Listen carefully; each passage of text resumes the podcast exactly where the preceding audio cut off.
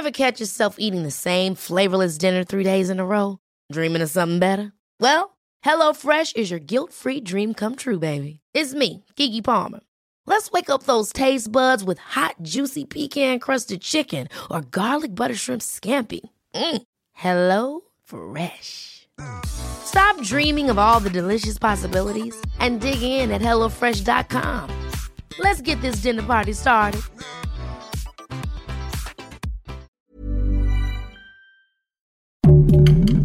Heraldo Podcast, un lugar para tus oídos. ¿Qué pasó en la reunión entre AMLO y el secretario de Estado de Estados Unidos, Anthony Blinken? Te contamos el chismecito. Esto es Primera Plana de El Heraldo de México. Este lunes, AMLO tuvo una reunión de alto nivel y sumamente importante con el secretario de Estado de nuestro vecino del norte, Estados Unidos, Anthony Blinken, en la cual se pusieron varios temas sobre la mesa, entre ellos la seguridad de ambos países y la polémica relacionada a la industria eléctrica de hace unas semanas. Y es que por si no lo recuerdas, el gobierno del vecino del norte le puso un jalón de greñas a nuestro presi por darle preferencia a las empresas estatales como la CFE para producir y vender energía en el país. Y según el canciller Marcelo Ebrard, ya pudieron platicar sobre esto y están llegando a buenos acuerdos, pues básicamente les pidieron amablemente no interferir con la soberanía de nuestro país. Ahí nada más. En la reunión que duró poco más de dos horas en Palacio Nacional, los mandatarios también estudiaron cómo combatir el tráfico de fentanilo que afecta a miles de estadounidenses desde hace unos años, y por supuesto, la crisis migratoria en la frontera.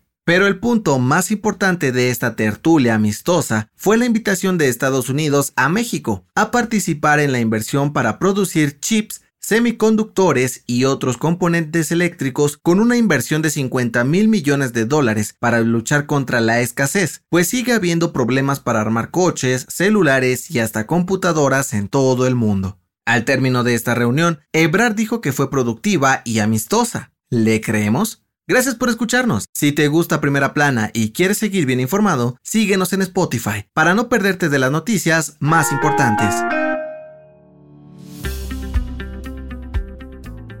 Desde hace algunos años, la historia de los niños héroes que defendieron el castillo de Chapultepec el 13 de septiembre de 1847 ha sido cuestionada por miles de mexicanos. Y es que para muchos suena como algo maravilloso y hasta digno de una película en la que seis valientes adolescentes se enfrentaron al todopoderoso ejército estadounidense. Pero, a pesar de que todos los mitos y leyendas que envuelven esta parte de la historia de nuestro país, hay toda una generación de cadetes estudiantes del heroico colegio militar que sueñan con defender con honor la patria. En exclusiva para el Heraldo de México, los jóvenes estudiantes Andrés Lucero Peña y Jenny Concepción Bolaños aseguraron que no dudarían ni un solo segundo en luchar por defender a su país, como Juan Escutia, quien supuestamente se lanzó de forma valiente, envuelto en la bandera, para evitar que los gringos la tomaran y Vicente Suárez, el primero de los famosos niños héroes en ponerse frente a las tropas enemigas. Como ellos, cientos de otros jóvenes del heroico colegio militar dicen estar muy orgullosos de ser formados como cadetes y seguir con el legado de sus predecesores hace 175 años.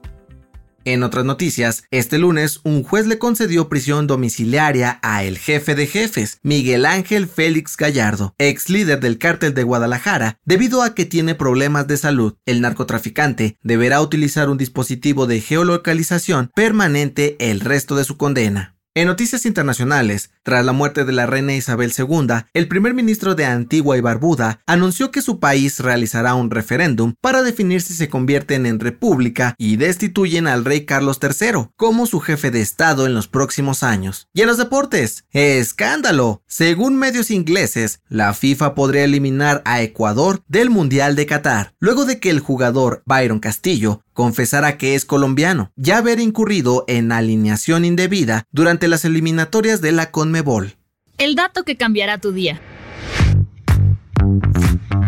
Hoy se celebra el Día Internacional del Chocolate, sin duda uno de los alimentos preferidos por chicos y grandes a nivel mundial. Esta celebración nació en 1995 como homenaje al escritor Roald Dahl, autor de la deliciosa historia Charlie y la fábrica de chocolate, y al fundador de la empresa Hershey's. De acuerdo con un estudio de la Universidad de Oregon, el chocolate tiene una gran cantidad de nutrientes que mejora nuestra salud. Comer este manjar regularmente mejora la concentración y memoria, reduce la probabilidad de sufrir enfermedades cardiovasculares y además hace más fuerte y suave la piel, protegiéndonos de quemaduras por los rayos del sol. Y por si fuera poco, nos hace más felices, pues estimula la liberación de endorfinas y serotonina en el cerebro. Así que, ¿qué esperas? Vete a echar un chocolatito. Yo soy José Mata y nos escuchamos en la próxima. Esto fue Primera Plana, un podcast del Heraldo de México. Encuentra nuestra Primera Plana en el periódico impreso, página web y ahora en podcast. Síguenos en Instagram y TikTok como El Heraldo Podcast y en Facebook, Twitter y YouTube como El Heraldo de México. Hasta mañana.